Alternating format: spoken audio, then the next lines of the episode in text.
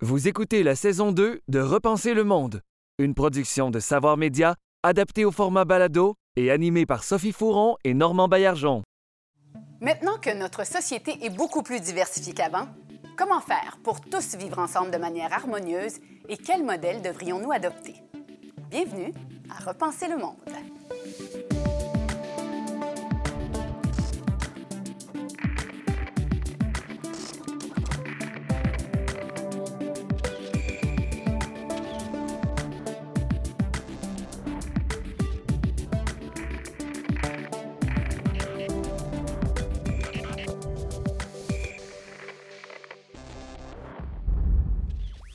Bonjour, bienvenue à Repenser le monde. Aujourd'hui, un sujet important et on ne peut plus d'actualité. On parle d'intégration, d'immigration et du vivre ensemble. Comment bien y arriver? Je vous présente à l'instant nos invités. Marina Doucerin, professeure au département de psychologie de l'UCAM. Bonjour. Fadi Daguerre, directeur du service de police de Longueuil. Bonjour. Jonathan Durand-Folco, professeur d'innovation sociale à l'Université Saint-Paul. Bonjour. Et Normand Baillargeon, comme toujours, notre philosophe en résidence, auteur et professeur. Bonjour. Bonjour, bienvenue à tous. J'espère qu'on va tous bien s'entendre aujourd'hui parce qu'il y a matière à discussion. On regarde. Le mouvement Black Lives Matter, les injustices vécues par les peuples autochtones ou les frictions entre la police et les jeunes des groupes racisés ces phénomènes ont révélé l'existence de tensions sociales fortes. Dans la société très diversifiée d'aujourd'hui, comment réussir à inclure tout le monde sans préjugés ni discrimination? Le Québec a bien changé depuis les années 50, époque où la population était plutôt canadienne-française, catholique et blanche. Mais aujourd'hui, dans une société multiethnique et multilingue, le nous, c'est qui? Les demandes d'accommodement, surtout celles de nature religieuse, peuvent être perçues comme une menace à l'identité québécoise et engendrer une réaction défensive qui crée à son tour un sentiment d'exclusion chez ceux qui tentent de s'intégrer. Une grande question s'impose. Comment faire pour vivre ensemble de manière harmonieuse? Alors, Normand, la question épineuse du vivre ensemble, on se la pose depuis longtemps quand même. Oui, tout à fait. Comme c'est souvent le cas, les philosophes ont posé les bases de cette discussion-là. Aristote disait l'homme, l'être humain, est un animal politique, c'est-à-dire qu'il vit dans une police, dans une cité, dans une organisation politique. Et euh, son maître à lui, Platon a comme mis la table pour ces questions-là en disant la question fondamentale, c'est celle de la justice. Alors, dans la République, il a essayé de constituer une société juste. Il définit les termes de la justice. Si cette société est juste et est perçue comme juste, le vivre ensemble est plus facile et possible.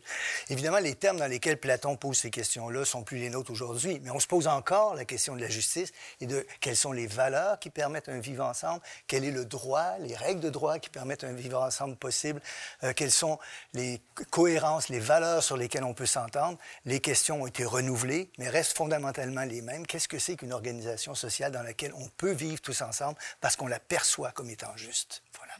Hmm. Alors, je vais vous demander, pour vous, qu'est-ce que c'est le vivre ensemble, Marina?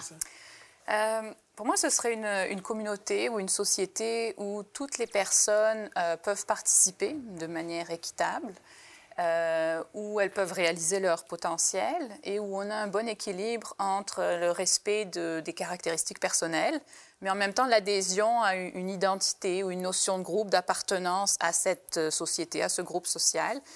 Euh, et aussi une communauté où on va avoir des liens forts, des interactions sociales quotidiennes, répéter des liens d'amitié, etc., entre les personnes qui peuvent venir d'horizons euh, complètement différents, culturels, religieux, politiques, etc. C'est une belle définition. C'est pas toujours évident d'y arriver, mais c'est mais c'est quand même une belle définition. Fadi, la vôtre. Mais moi, ce serait vivre ensemble, c'est sans discrimination, sans préjugés. Mais je, je, je, suis un homme d'action, donc j'aime mieux parler du faire ensemble.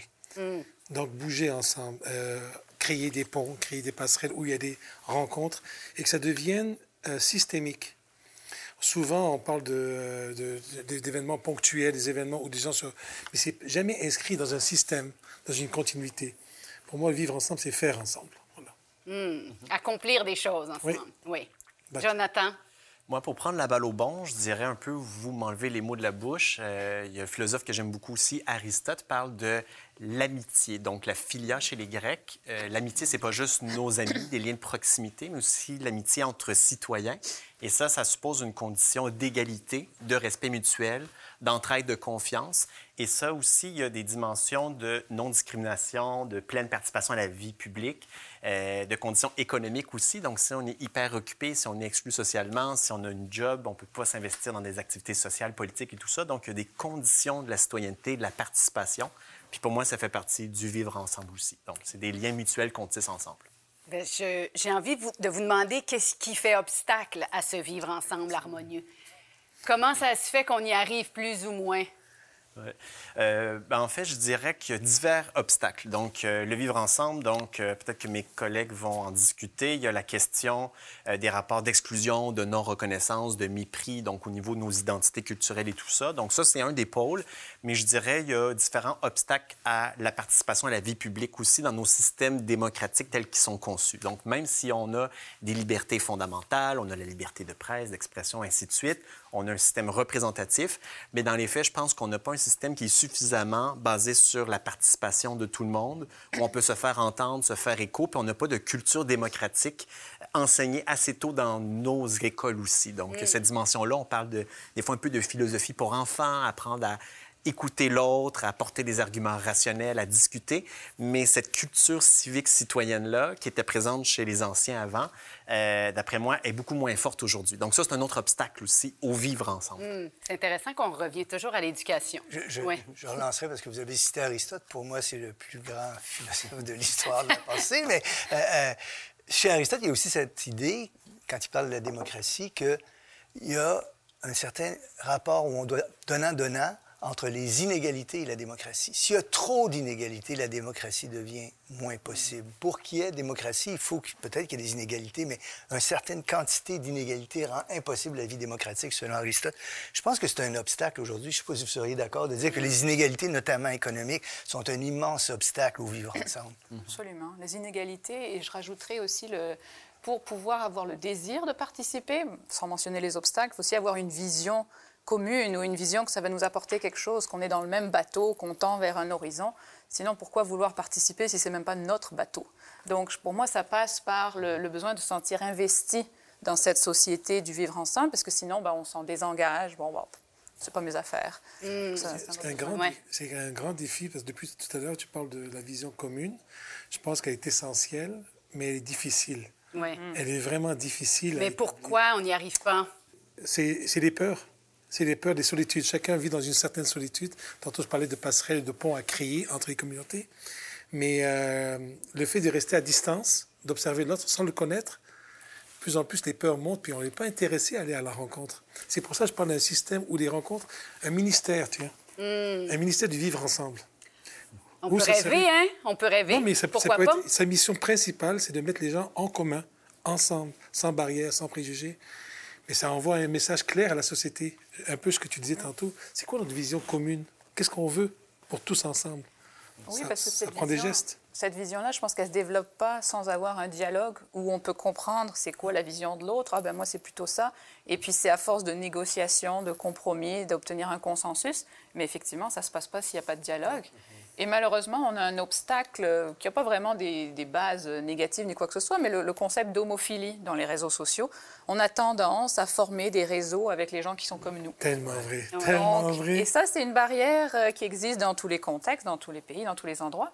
Mais ça veut dire que comme société, eh on a encore plus un défi d'aller au-delà de cette homophilie, de cette petite réticence où l'anxiété interculturelle, c'en a une autre, on a tous ça. Mais aller au-delà de ça, bah, à la rencontre de l'autre, je suis tout à fait d'accord, des structures qui nous forcent à nous, nous, poussent un mmh. petit peu dans la bonne direction. J'ai envie d'intervenir parce que les, réactions que vous avez et la référence à l'éducation de Jonathan me faisaient penser à John Dewey, que vous connaissez mmh. probablement un important penseur de l'éducation. Puis Dewey, à un moment donné, se trouve confronté à la de définir la vie démocratique. évidemment, on peut invoquer des choses comme euh, juridiquement une constitution, euh, un gouvernement élu et ainsi de suite, mais il dit fondamentalement, une démocratie, c'est des gens et des groupes de gens qui ont entre eux des relations libres et consenties, nombreuses et variées, mm. et qui ont des intérêts consciemment partagés. Et je pense que ça met le, doigt ou des mots sur certaines choses qu'on est en train d'exprimer. Il faut qu'il y ait des relations librement consenties entre les groupes et les individus et des intérêts consciemment partagés sur lesquels on discute. S'il y a ça, il y a une vie démocratique riche. S'il n'y a pas ça, il n'y a pas de nous, puis il n'y a pas de vie démocratique riche. Je pense que ça, mérite réflexion. Mais on a le même concept en psychologie sociale, le contact intergroupe. Oui. C'est comme la meilleure recette pour s'assurer qu'il y ait moins de tensions, moins de préjugés, moins de discrimination. Et pareillement, les conditions de ce contact pour qu'il soit fructueux, c'est des rapports égalitaires, c'est des rapports qui sont pas de, hiérarchiques, donc euh, mutuels, et qui ont le soutien, c'est là qu'on en retourne à cette notion de structure, le soutien des institutions autour. Donc on sait qu'autour de nous, les normes, la société, ben, elles vont dans le même sens. Il y a un autre élément aussi, je pense, puis je suis d'accord avec cette définition de la démocratie. Je crois qu'un des principaux obstacles, bizarrement, c'est un peu la forme de vie des oh. modernités avancées, où là, de plus en plus, on peut voir aujourd'hui avec euh, la société euh, numérique, entre autres, les écrans, et ainsi de suite, les algorithmes qui favorisent l'homophilie aussi, comme mm. le fait que des mm. chambres d'écho, les gens se parlent par groupe affinitaire, puis ça devient plus difficile de créer des ponts euh, entre les groupes. Il y a cette dimension-là. Et aussi, je dirais, dans la configuration même de la ville ou des zones urbaines et tout ça, euh, quand on va du côté de certaines villes à travers le monde, en Europe ou ailleurs, il y a des espaces publics investis, vivants. En Amérique du Nord, il y en a quelques-uns aussi, mais le manque d'espaces publics où on peut voir, côtoyer les gens, je pense que ça aide pas non plus à tisser le vivre ensemble. C'est tellement vrai. L'importance des environnements bâtis, c'est crucial pour le vivre ensemble, mais pour la une bonne vie en général. Il y a des quartiers qui le favorisent, d'autres moins, de par leur structure. Euh, mhm. Ça m'anime beaucoup le sujet parce que je trouve que c'est des points extrêmement intéressants. On disait souvent ça prend un village pour éduquer un enfant. Et vivre ensemble, c'est même pas structurel encore et c'est naturel. Donc pour moi, l'humain, je sais pas si le philosophe le disait avant, mais l'humain avant tout a besoin de l'autre. Peu importe la communauté d'où tu appartiens, il y a une seule race humaine, c'est la race humaine. Mais mm. ça fait en sorte que, euh, veut, veut pas, avant la technologie, avant le, côté plus avant, avant-gardiste, l'humain a besoin de l'autre. On est grégaire. C'est ça, exactement, les grégaires. J'aimerais vous entendre sur l'aspect de la religion dans notre vivre ensemble, parce que c'est au Québec, euh, on est soi-disant une société laïque, mais euh, de culture catholique très forte. Est-ce que c'est l'éléphant dans la pièce parfois? Est-ce que c'est un obstacle? Est-ce que pour euh, le Québécois moyen, quand quelqu'un n'est pas de sa religion, il y a un obstacle naturel très fort? Moi, j'ai toujours été dans la notion de l'interculturalisme. Pour moi, au niveau même de la religion, que chacun peut pratiquer sa propre religion. Toutefois, vous êtes dans un pays d'accueil, c'est comme un arbre. Vous avez des racines, c'est le Québec, de longues racines. Le tronc est composé de plusieurs communautés. Puis après ça, il y a des feuilles. Les feuilles, comme à l'automne, sont pleines de couleurs, donc différentes personnes, mais chacun garde son identité, mais tout en appartenant à une communauté. Donc la religion, pour moi, vous pouvez la pratiquer, mais dans le respect de la communauté du pays d'accueil. C'est un peu comme ça que je le vois. Hmm. Normand? La question de la religion devient de plus en plus sensible dans de très nombreux pays. Et là, je pense qu'il y a la question du rapport entre l'individu, sa liberté de vivre sa religion, et le rapport au collectif, et la possibilité que la religion impose une certaine vision du collectif. Alors là, il y a une articulation euh, parfois complexe à faire entre les droits de l'individu et les droits de la collectivité. Je dirais, pour peut-être rebondir, pour moi, la question de la religion, c'est pas le principal problème du vivre ensemble, comme quoi c'est ça l'obstacle. Si on règle la question religieuse, le vivre ensemble va aller de soi naturellement. Euh, je dirais qu'au Québec, on a peut-être aussi un élément que la religion, euh, suite à la Révolution tranquille, en fait, euh, il y a une impression, puis je pense que c'est pas juste une illusion, mais que la religion prend beaucoup moins de place, évidemment, avec les institutions qui ont changé. Mais en même temps, il y a une certaine, peut-être certains préjugés ou un inconscient collectif. Il y a encore des éléments de résidus religieux qui restent encore présents et qui sont pas toujours conscients. Et euh, parfois, la perception qu'on peut avoir des autres religions est teintée par notre propre tradition culturelle aussi. Donc là, ça rend toute la chose complexe. Et parfois, ça peut créer des problèmes, donc les tensions qu'on peut voir. Des fois, ça peut ouvrir aussi. Donc, je ne verrais pas juste ça comme étant noir ou blanc. Les ondes de gris, ça crée des complexités dans le vivre ensemble. Puis, euh, il faut plus y aller cas par cas, en fait, au lieu de dire la religion de façon très générique. Oui, pour, pour, faire du pouce sur Jonathan, je, je, me demande dans quelle mesure le problème, c'est vraiment la religion en tant que telle, ou si la religion, ça devient un, marqueur euh, pour des différences culturelles, pour des différences de valeurs, etc. Mais d'une certaine manière, se concentrer juste sur la religion, ça devient une manière un peu plus facile de fermer le débat. Parce que de dire, oh, ben, c'est catégorique et puis on n'arrive pas à s'entendre. Mais il y a le eux et nous aussi. Oui, c'est ça. Alors que finalement. C'est très dommageable, oui. Je, je ne veux pas me prononcer sur quel serait le rôle de la religion dans l'État. Je pense que ce n'est pas mon domaine d'expertise. c'est une autre émission. C'est une autre émission en plus, mais je pense qu'avant de se pencher sur la religion, ça prendrait déjà une réflexion commune, un compromis, un, consensus sur plein d'autres aspects avant de s'attaquer à la, chose la plus difficile ou la plus épineuse. Mm. Je vais rebondir là-dessus, Marina, parce qu'on a envoyé des policiers dans la communauté vivre avec eux pendant cinq semaines sans armes et sans uniforme. Vivre avec eux, vous voulez dire? Vivre avec la communauté en général. Ah, d'accord. Et il y avait dans ces, dans ces communautés-là qu'on a visitées, autant euh, des, des, familles qui sont aux prises avec l'autisme, d'autres personnes sont de communautés religieuses, peu importe la communauté en général. Et lorsque mes policiers et policières sont rentrés dans certaines familles d'origine de religion musulmane et d'autres personnes de plus chrétiennes, c'est vrai, la religion n'était pas du tout un enjeu. C'était la cuisine. C'était la cuisine qui était le plus grand danger. Comment vous faites ce plat-là? Puis, et donc, pour ici, le plus grand intérêt. Le plus, grand intérêt, c'était l'estomac. Alors, et c'est drôle, la religion. Les gens expliquaient leur religion. Et ce que j'ai trouvé fort intéressant, mes policiers m'ont dit, Fadi, on, a, on comprend. Ça ne veut pas dire qu'on doit accepter, mm-hmm. mais saisir qu'est-ce qui se passe chez eux, c'est important pour pouvoir mieux intervenir. Mais euh, sincèrement, c'était beaucoup plus le côté euh, culinaire qui était euh, très échange. Mais le côté religieux n'était pas du tout un obstacle. Oui, c'est fascinant. Et, euh, Une fois que les rencontres ont lieu. Oui, oui, oui, oui. C'est ça. Une fois qu'il y a un dialogue, une fois qu'il y a une rencontre. Voilà.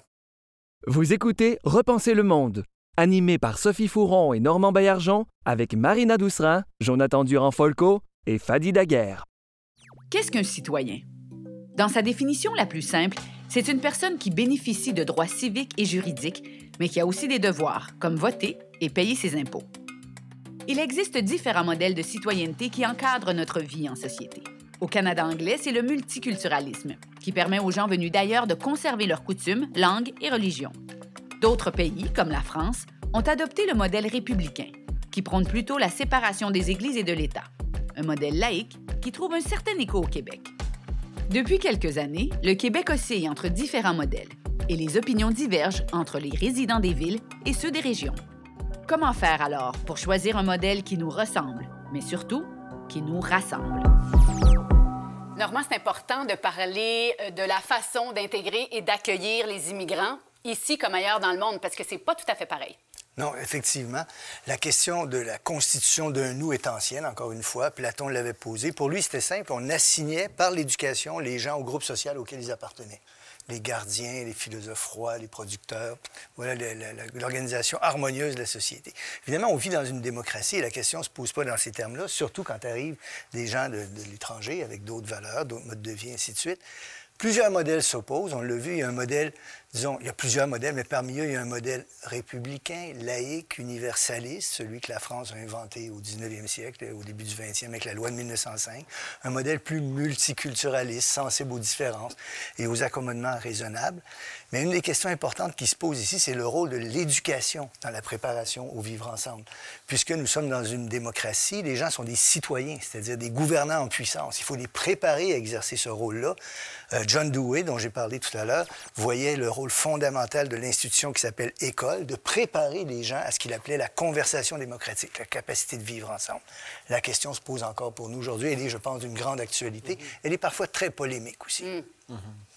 Jonathan, je vous pose la question. Le modèle d'intégration privilégié, selon vous? Très bonne question. Je dirais que chaque société doit développer son propre modèle en fonction des mœurs, des traditions, des valeurs et des défis qui se posent de façon concrète. Donc, je pense que le Québec se situe euh, non pas dans le modèle multiculturel, dit anglo-saxon, euh, canadien, canadien mais je ne crois pas non plus qu'au Québec, on peut non plus prendre le modèle républicain français, universaliste, laïque, qui repose sur sa tradition républicaine propre. On peut peut-être reprendre des éléments, s'inspirer. Et au Québec, on a quelque chose qui ressemble. Gérard Bouchard dit, par exemple, le modèle interculturel, donc qui essaie d'intégrer la reconnaissance des groupes minoritaires, la reconnaissance du groupe majoritaire, euh, créer une sorte de synergie dans une culture publique commune. Je trouve que c'est un modèle qui est intéressant à suivre, mais je trouve que c'est insuffisant encore parce que les conditions de la rencontre ou de la conversation démocratique sont pas vraiment présents ou sont pas vraiment pensés. On se dit interculturel, est-ce qu'on est vraiment? Et comment est-ce qu'on peut peut-être, d'après moi, on a du chemin à faire comme société québécoise pour répondre aux défis de notre siècle, en fait. Donc, je dirais qu'il faut encore inventer le modèle, puis comme il y a des difficultés, des conflits qui, qui arrivent, c'est qu'on n'a pas trouvé la, la, solution encore. Donc, euh, c'est ça. Hmm, Marina, vous, votre modèle d'intégration préféré? Euh, ben je, je, je, pense, comme Jonathan, que ni le multiculturalisme ni le, le, modèle français ne marchent. Les deux ont des limites. Dans un cas, on a une mosaïque où, euh, oui, on reconnaît les différences, mais on voit bien les morceaux, on voit ça comme des morceaux séparés dans une mosaïque. Mm. Euh, le modèle français, ben là, c'est plus une idéologie de, de, daltonisme culturel ou euh, color blindness en anglais. Ah oui, du daltonisme culturel, c'est intéressant, oui. J'ai mal à trouver la traduction. Oui, oui mais ouais, ça, ça, nous convient. euh, ou finalement, ben, on fait comme si, non, non, on, ignore tout le, bagage, etc. Mais ça fait finalement des gens qui... qui on, on, ignore beaucoup de d'inégalités, de différences d'accès, etc. Puis on ignore l'identité des gens, donc ça marche vraiment pas. Mm. Euh, donc j'aimerais mettre de l'avant un, un, modèle qu'on voit en, en, psychologie culturelle, le polyculturalisme, où c'est l'idée que euh, une culture dans une société qui émerge, finalement, elle va avoir, elle va avoir une cohésion, elle va avoir une forme d'unité, mais elle va être composée d'éléments qui vont être pris de différentes origines, qui vont être hybridisés, où on crée finalement un nouveau tout qui est un petit peu plus grand que la somme des morceaux. Donc, pour reprendre mon, mon analogie de la mosaïque, bon, à l'autre extrême, on aurait le, le, melting pot où finalement on fait une soupe toute de la même couleur. Là. Un peu comme aux États-Unis. Oui, soupe, bref. Minestrone. Oui. Voilà, mais non, parce que c'est tout uniforme. Puis là, finalement, c'est plus un modèle impressionniste où, si on regarde, on voit qu'il y a un tout cohérent, une, une image qui se dessine. Mais si on pouvait regarder de plus proche, on voit tous les petits éléments qui peuvent provenir de toutes sortes d'endroits. J'aime beaucoup Donc, ça, je trouve ça beau. Est-ce que vous avez un exemple de pays où ça se passe comme ça? Non, malheureusement. Non, hein? C'est à inventer. C'est à inventer. C'est à inventer, c'est à développer. Euh, mais on, on, peut aussi faire des efforts parmi les, toutes les personnes de, que les personnes reconnaissent que c'est ça la réalité de la culture. C'est pas statique, c'est pas quelque chose qui a des barrières où on peut clairement dire ben, ça c'est en dehors, ça c'est en dedans. Euh, ça s'hybridise, ça se modifie, ça se métisse, ça emprunte, mm -hmm. ça modifie. La pizza, on peut prendre ça comme exemple. Euh, donc, euh, je, je pense qu'il y a matière à réflexion de ce côté-là pour le Québec et puis en général. Bien, vous pensez pas peut-être que le Québec est un terreau très fertile pour euh, ce genre d'intégration, justement? Euh, je me pose beaucoup la question sur la notion, bah, premièrement, l'acceptabilité du fait qu'on a besoin d'immigrants au Québec. Je pense qu'il faut commencer par là parce que ah, ouais. l'immigrant qui décide de se déraciner d'où il est pour s'enraciner dans son pays d'accueil, c'est extrêmement émotionnel. Il lâche tout pour venir ici. Puis il ne vient pas normalement pour un an ou deux. Il vient pour plusieurs années, bâtir une famille et tout. Le Québécois de longue racine qui le reçoit, lui, c'est plus une notion économique, une notion d'emploi, une notion qu'on a besoin d'immigrants qui arrivent. Il y a un mariage là qui est très important. Pour, pourquoi qu'on a besoin d'immigrants? Et souvent, on revient à cette notion-là. Quand ça commence à barder moindrement, tout de suite, on dit, mais pourquoi on a besoin d'immigrants? Alors, avant le modèle, de, et c'est pour ça que moi, je parle beaucoup d'interculturalisme, je trouve ça un modèle intéressant, parce qu'au moins, tu peux garder tes origines, les racines d'où tu reviens, mais tout en te mariant à celle qui est la majoritaire. Il y a un respect mutuel de part et d'autre, mais euh, cette notion-là euh, d'immigration, elle est encore très sensible. Est encore très, très sensible. Et l'histoire du Québec, Jonathan, vous en parliez, le nous plus faible, ça c'est quand même intéressant parce que oui. c'est comme si on se demande encore qui on est. Alors s'il oui. y a des nouveaux éléments, ça va perturber notre identité, mais ça, est, est, ouais. est-ce que c'est vrai? Est-ce qu'on a raison de penser comme ça au Québec?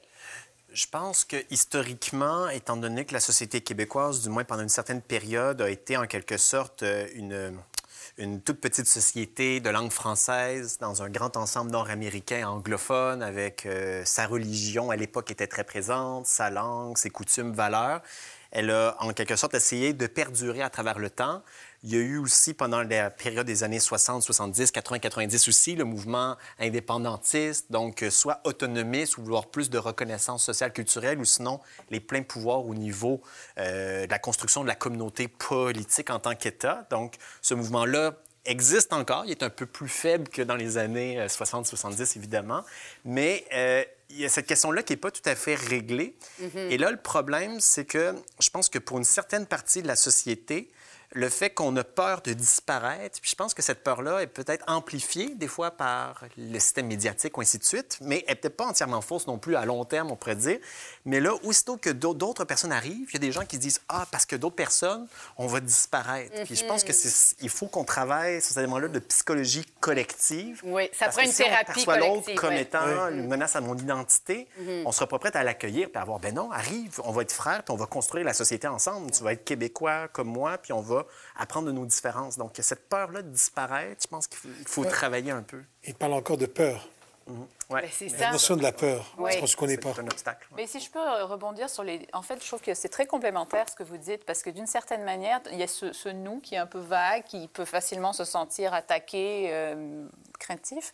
Et puis ce que tu disais tantôt sur le modèle interculturaliste, euh, donc oui, on garde nos différences, mais l'adhésion à ce, projet commun. Mais la question, c'est qui c'est qui a décidé de ce projet commun? Quelle, quelles voix sont représentées dans mmh. ce projet commun? Et je pense que si on ajoute ce qui décide ce projet commun avec des fois des craintes, comme tu le mentionnes, c'est là que ça fait un mélange qui n'est pas forcément fructueux pour les personnes qui viennent de l'extérieur. Et la question, c'est est-ce qu'elles ont, est qu'elles ont droit, elles ont voix au chapitre pour la, définition de ce projet commun? Est-ce qu'elles sont représentées à la table? Exactement. Coproductivité du projet commun. Absolument, parce que sinon, et puis effectivement, est-ce que les personnes qui ont déjà voix au chapitre historiquement sont prêtes à le renégocier, à arrondir certaines choses, à incorporer des nouvelles couleurs, à, à rendre ça un peu plus comme un impressionnisme? Donc, je pense que c'est là que se situe un peu le, la difficulté pour l'adhésion commune. Mais il y a sans doute aussi certaines peurs de nous qui sont légitimes. Par exemple, certaines personnes craignent la disparition ou le recul majeur du français à Montréal. C'est une véritable, une véritable question qui se pose. Dans quelle mesure les gens qui viennent vivre au Québec devraient être tenus de parler français et de, de s'intégrer à la communauté francophone? Pour beaucoup de gens, c'est une inquiétude réelle et importante. Mm-hmm. Mais après, il y a l'immigration maghrébine qui arrive. Et là, il y a peut-être un autre problème par rapport à la religion. Euh, c'est, tout ça doit s'inventer, se, créer au fur et à mesure. j'imagine que les gens y réfléchissent, bien sûr. En tout cas, si on n'a pas un nous fort, oui. un nous faible, mais le nous fort, il va arriver un peu ce qui est arrivé chez nos voisins américains. Tout se polarise. Mm-hmm. Et euh, le centre n'existe presque plus. Et ça, ça m'inquiète énormément parce que c'est pas très loin, ils sont juste à côté. Alors plus le côté de l'extrême droite ou de l'extrême gauche continue leur, leur, mission commune, mais séparée, euh, moi ça me fait extrêmement peur. Parce que finalement, le nous va rester très faible. Mm. Et ça, là-dessus. Euh, oui, et puis on est des animaux sociaux, on en a parlé. Le nous, on ne peut pas vivre sans, on en a besoin, c'est un besoin psychologique fondamental. Donc s'il n'y a pas des options qui sont attirantes, des options qui sont viables, les gens vont les créer, leur nous. Et puis bon, ben, des fois, quand on laisse ça passer sous la table, euh, sous le radar, comme tu le dis, ça ne donne pas les résultats les plus beaux ou les plus inclusifs en termes de nous qui, prennent le devant. Au Québec, on a beaucoup réfléchi à ces questions-là en voulant échapper à la fois au modèle républicain, laïque et au modèle multiculturaliste canadien. On a forgé le concept d'interculturalisme. Mais si je posais la question, concrètement, qu'est-ce qui distingue ce modèle-là du modèle multiculturaliste en pratique? En quoi il est différent? Je dirais que de mon côté, comment j'interprète, parce que c'est une question complexe, l'interculturalisme est plus exigeant en termes de euh, responsabilité démocratique et de volonté de double reconnaissance, à la fois de dire il n'y a pas que des différences, on célèbre la différence, c'est bien, le modèle multiculturalisme, euh, bon, multiculturalisme fait ça très bien. Je pense que dans le modèle interculturel, il faut être capable de prendre en considération qu'une histoire commune, il faut la prendre, mais qu'elle n'est pas quelque chose qui est, qui est close ou qui est fermé sur elle-même. Il y a d'autres composants de la mhm. société qui doivent s'hybrider aussi. Puis il faut qu'on ait, mais je pense peut-être que c'est pas assez implanté, la dimension d'éducation, de conversation démocratique, de rencontre, qu'il faut qu'on ait ces lieux-là pour que puisse exister cette rencontre interculturelle, peut-être dans des, dans des échelles de proximité, de communauté locale, et ainsi de suite. Ici, on dit juste, on est interculturel, sans qu'il y ait rien d'autre en dessous. D'après moi, ça va ah, plus un peu ressembler au modèle multiculturaliste, s'il n'y a rien en dessous, en fait. J'ai envie, euh, Jonathan, de, vous parler des villes, si ce n'est pas un problème de ville, parce que je sais que vous avez euh, euh, étudié la question. Est-ce que ce problème du vivre ensemble, c'est pas un problème de citadins, finalement? Pas uniquement, mais dans beaucoup de sociétés à travers le monde, avec l'urbanisation, entre autres. Donc, il y avait, je pense, une statistique de l'ONU autour de 2007 qui disait que 50% de la population mondiale habitait dans les villes. Donc, c'est un changement quand même au niveau démographique culturel important ça va en s'accélérant aussi. Euh, puis je pense que euh, dans beaucoup de sociétés, que ce soit au Québec, aux États-Unis, en France, puis là je prends un peu les exemples plus proches, mais euh, dans d'autres sociétés, il y a le phénomène de métropolisation, donc le fait qu'il y a des grandes villes où il y a beaucoup de diversité culturelle dans beaucoup d'endroits, mm-hmm. pas dans tous les endroits, dans toutes les villes du monde évidemment. Et là, il y a une certaine fracture géographique culturelle avec ce qu'on appelle parfois la banlieue, les régions, ou avec la périphérie. Et là, il y a euh, des modes de socialisation, euh, le rapport à l'autre ou à la différence, comme par exemple à Montréal, quand on côtoie plein de gens de groupes différents, une certaine habituation à rencontrer la diversité, alors que quand on ne fréquente pas les grandes villes, on ne voit pas la, la, chose. Et là, sans vouloir dire que les gens dans les villes sont progressistes, les gens dans les campagnes sont conservatrices, je pense que c'est un, un, préjugé qui est trop euh, binaire.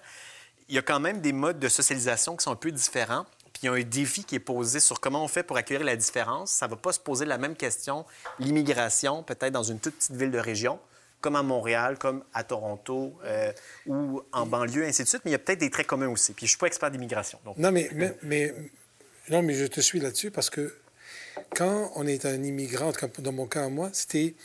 J'ai pas j'ai immigré au Canada, au Québec, à Montréal, mais surtout à Ville-Saint-Laurent. Mhm. Donc j'ai immigré dans mon quartier. Ben oui je suis resté dans mon quartier. Donc, j'ai gardé une certaine euh, authenticité de, mes, de, ma culture. Mais quand je vais travailler, je vais travailler un peu partout. Donc, je m'intègre un peu partout, mais j'ai besoin de retourner dans ce petit quartier-là où il y a des odeurs qui me, qui me rejoignent, il y a des, des, des, des regards. Donc, j'ai besoin de revenir un peu à mes sources. il disait, il y a une phrase, je ne sais pas quel philosophe le disait, peut-être que tu le connais, normalement.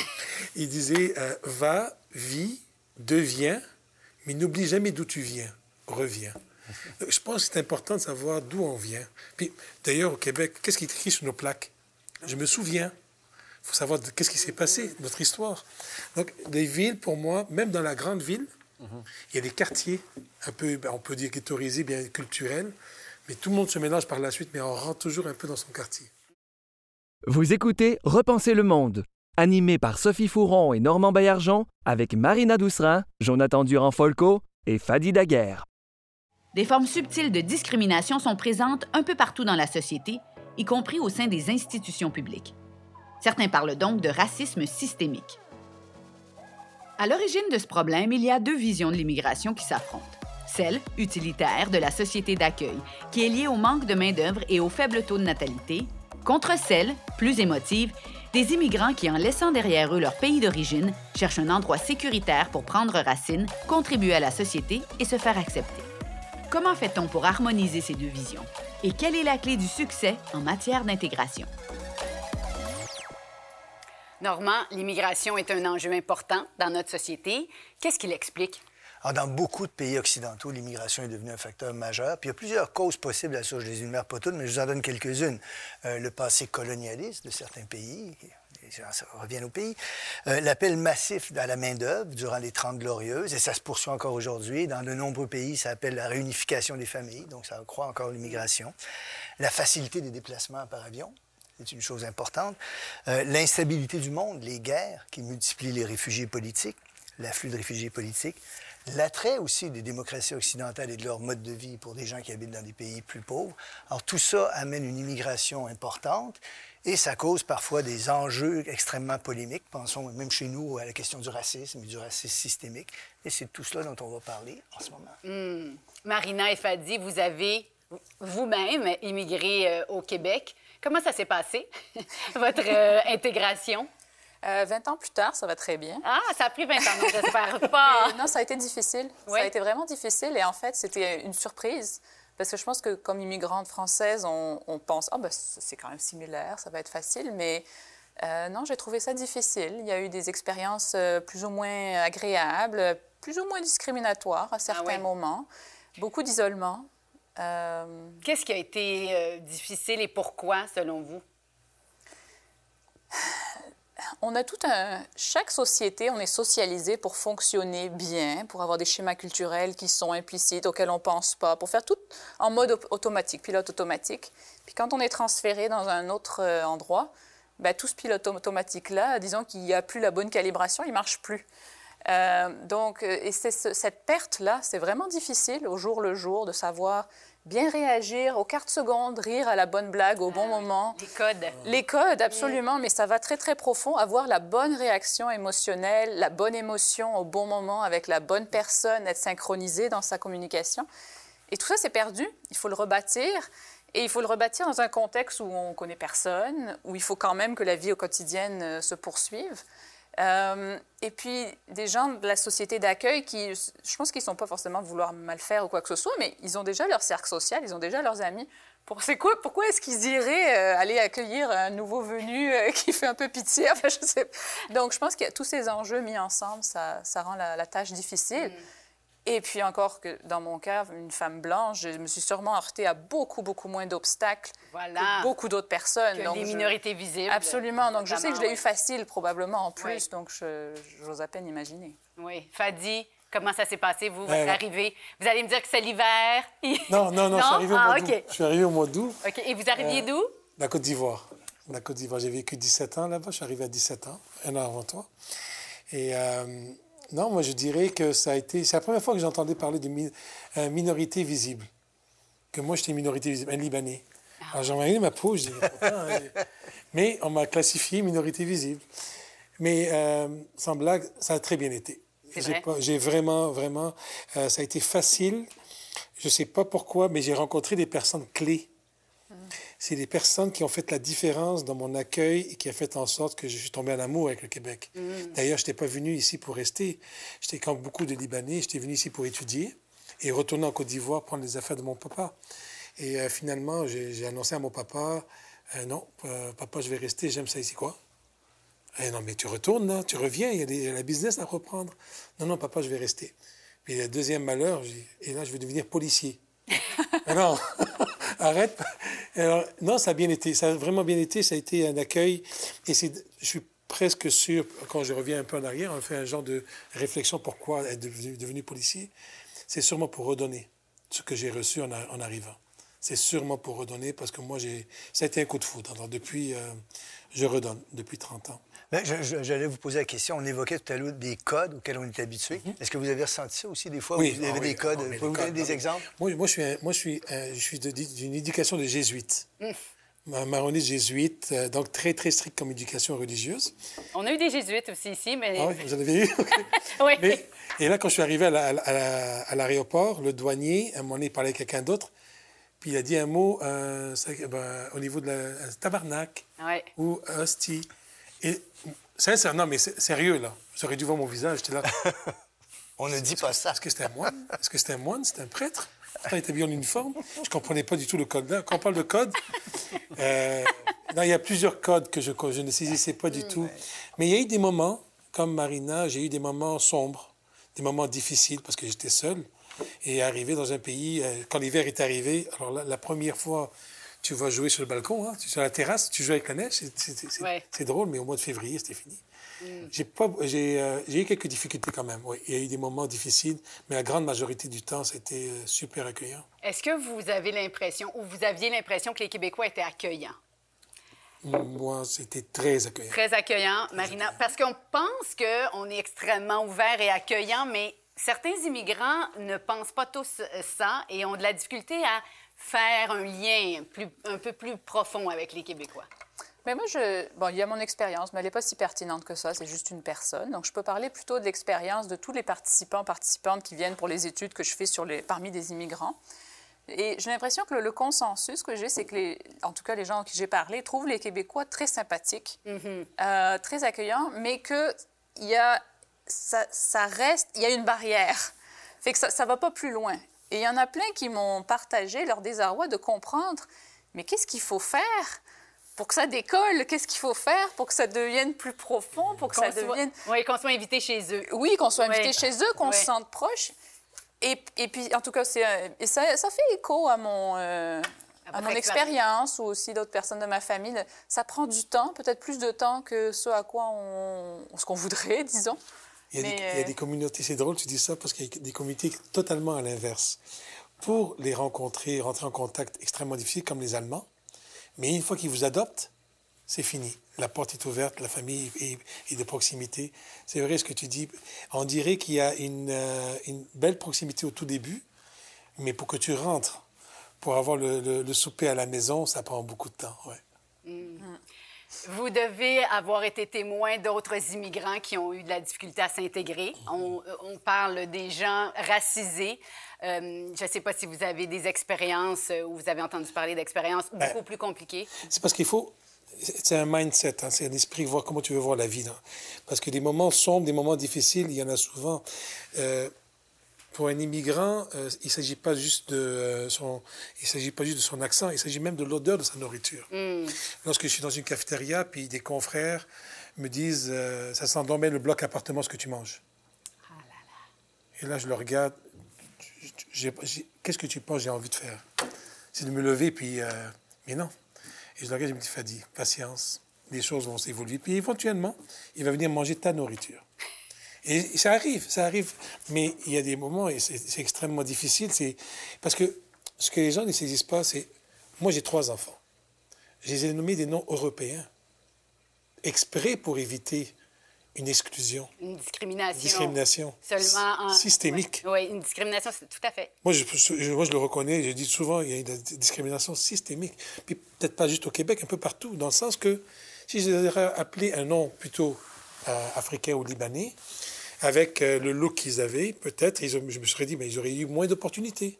Vous aviez été euh, témoin de discrimination, de racisme systémique dans la police, de profilage racial. Moi-même, le premier à en avoir fait, je, je, l'ai reconnu parce que, encore une fois, on dirait qu'on vit avec des codes. Mm. On vit. C'était dans les années 90, j'étais policier. Puis à ce moment-là, on essayait de déterminer c'était l'avenue des gangs de rue. C'était quoi un gang de rue? Et là, on voyait des. Alors, on nous avait décrit les gangs de rue, c'est des hommes noirs avec des pantalons yo-yo avec un peu de musique M&M, de mhm. rap, et des chaînes en or. Et qui conduisent, exemple, un Hammer comme véhicule. Moi, je voyais ça. J'étais sûr que c'était un gang de rue. Alors, est-ce que j'en ai fait? Oui, j'en ai fait. Et c'est pour ça que je parle souvent que foncièrement, j'ai zéro notion de racisme en moi. Mais si le système m'amène à me dire que ça, c'est un gang de rue, mais je vais y aller pour le, chercher. Finalement, je ne veux pas être la victime, mais finalement, j'ai fait du profilage racial parce que le système l'a mis en place. Meilleur exemple, dans les débuts des années 2000, la ville de Montréal a décidé de faire des incivilités tolérance zéro. Incivilité tolérance zéro. Parfait. Les règlements municipaux que les policiers doivent appliquer dans les endroits publics. Ou dans quel endroit public on retrouve les jeunes dans les parcs? Pas à Westmount, pas à Ville-Mont-Royal, à Montréal-Nord, à Saint-Michel, à mm. Côte-des-Neiges. Mm. Donc, toute incivilité, assis sur un banc, sur le bord du banc, ça, fait ça donne un billet pour un règlement municipal. Donc, finalement, le policier y allait par une demande de gouvernance de la ville, donner des billets tolérance zéro, mais on a fait du profilage racial de manière systémique. Alors, vous, vous avouez sans problème qu'il existe un du racisme systémique. Sophie, ça fait des années, je le dis. Hmm. Et je dis plutôt de la discrimination systémique. Oui. Parce que qui le englobe aussi. Qui englobe aussi le racisme. Mais le racisme pur que j'ai vécu en Côte d'Ivoire, que j'ai vu en Côte d'Ivoire, je ne le vois pas nécessairement au Québec. Ce que je vois, c'est de beaucoup de discrimination systémique. J'ai envie de vous entendre aussi sur le, ce vivre ensemble qu'on espère tous, mais j'ai envie de vous demander, Jonathan, si on veut tous la même chose finalement dans ce, nous collectif, est-ce qu'on veut tous la même chose? Donc, est-ce qu'on peut arriver à un vivre ensemble harmonieux? Très bonne question. Je ne sais pas si on veut tous la même chose parce qu'on a des trajectoires de vie différents en fonction de notre vision de la vie bonne, en fonction de nos trajectoires ou ainsi de suite. Mais il faut, malgré ces différences dans ce qu'on croit être bon, juste, vrai ou ainsi de suite, trouver des points de convergence. Puis dans ça, comment recréer une forme de vie commune euh, où les différences ne sont pas divergentes, mais vraiment, ça permet de converger vers un socle où ça peut se nourrir mutuellement, puis on peut apprendre ensemble.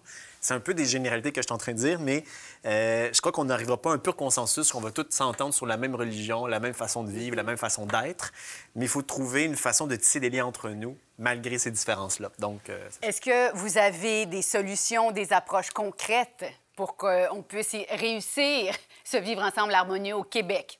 Si on, va rester au Québec, ça va être plus simple. D'ici 10 ans, je vous donne euh, les clés du ministère du vivre ensemble. Des mesures qui favorisent le contact, le dialogue, euh, qui institutionnalisent le dialogue, euh, des espaces publics qui le favorisent, qui font que ça, arrive, que ça se passe, des- des bibliothèques, des endroits de rassemblement, des places publiques, des parcs où on n'aura pas le choix de rencontrer un voisin, on n'aura pas le choix de lui parler, de lui dire bonjour. Euh, je ne sais pas, des solutions de jumelage de manière plus large pour les nouveaux arrivants. Je rêve d'un Québec où toute personne qui s'en vient, ben, elle a la chance d'avoir un parrain, une marraine qui les guide pendant leur première année, qui les aide à Oh, négocier les bon, écueils. Est-ce que ça se fait, ça, ailleurs? Marina, savez-vous si ça se fait ailleurs, ce parrainage systématique? Systématique, pas que je sache. Non. Je pense qu'il y a des initiatives Oui. de jumelage, il y en a des très belles au Québec qui fonctionnent très bien, mais ça reste toujours l'initiative plus locale d'un organisme, d'une- communauté. Oui, à petite échelle. Oui, c'est ça. Puis euh, à grande échelle, ça. De, de- de notre côté, j'essaie d'amener, euh, je rejoins Marina là-dessus, pour créer ces, ces ponts. Je, je commence à détester le mot il faut. Parce qu'à chaque fois on dit qu'il faut, c'est parce qu'on ne l'a pas encore, encore fait. Et pour ça, tantôt, je dis faire ensemble, vivre ensemble et faire ensemble. Et le côté du, euh, de la police, souvent on est dans, dans, un, véhicule, on répond aux appels, toujours en réaction. Un appel, un véhicule, un appel, un véhicule. Et pour casser, pour créer le rendez-vous, on est en train d'essayer de créer une police proactive qui n'est plus sur appel. Donc une police qui est dans la communauté, qui vit comme le projet Immersion, qui vit dans la communauté sans appel, mais qui, que le, le citoyen, monsieur, madame, tout le monde, a le cellulaire du policier, connaît son horaire et il sait que ce sont policiers du quartier. Donc il vit dans le quartier avec eux. Et ça, ça force les rencontres. Finalement, votre policier que vous payez dans vos taxes foncières, il est présent, il n'est pas sur appel, mais il est au quotidien votre policier famille. Ça, c'est d'un côté, c'est pour ça que je parle du système. Oui. Tant et aussi longtemps qu'on essaie de donner une formation individuelle à chacun, c'est comme un peu le vaccin de la COVID. Tiens, je donne le vaccin, puis tu vas pouvoir vivre ensemble. Non, non. Créez des événements, pousse-les, provoque-les. Sinon, ça n'aura jamais lieu. On va se reparler dans dix ans. Autre élément, on disait, il y a le faire ensemble. Je pense que c'est essentiel parce que c'est en vivant ensemble et en faisant des choses qu'on peut apprendre à se connaître, à créer du lien, la confiance.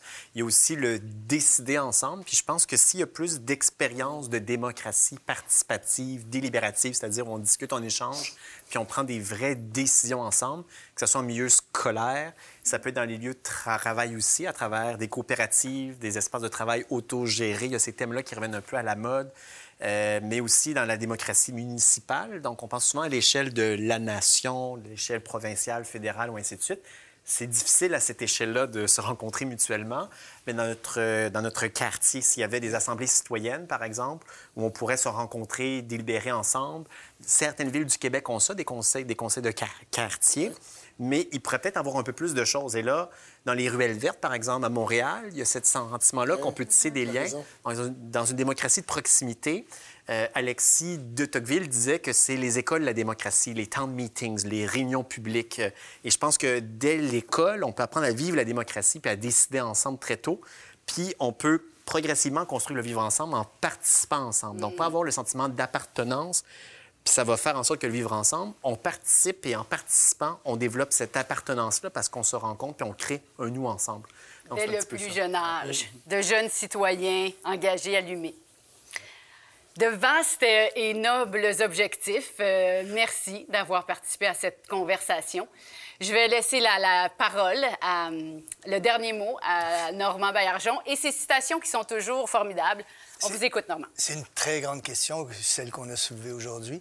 Euh, Bertrand Russell, qui est mon philosophe préféré du 20e siècle, suggérait de distinguer entre deux types de biens. Des biens qu'une seule personne peut posséder, les biens économiques sont de cet ordre-là, et des biens qu'on peut être plusieurs à partager et dont on ne se prive pas quand on l'offre à quelqu'un d'autre.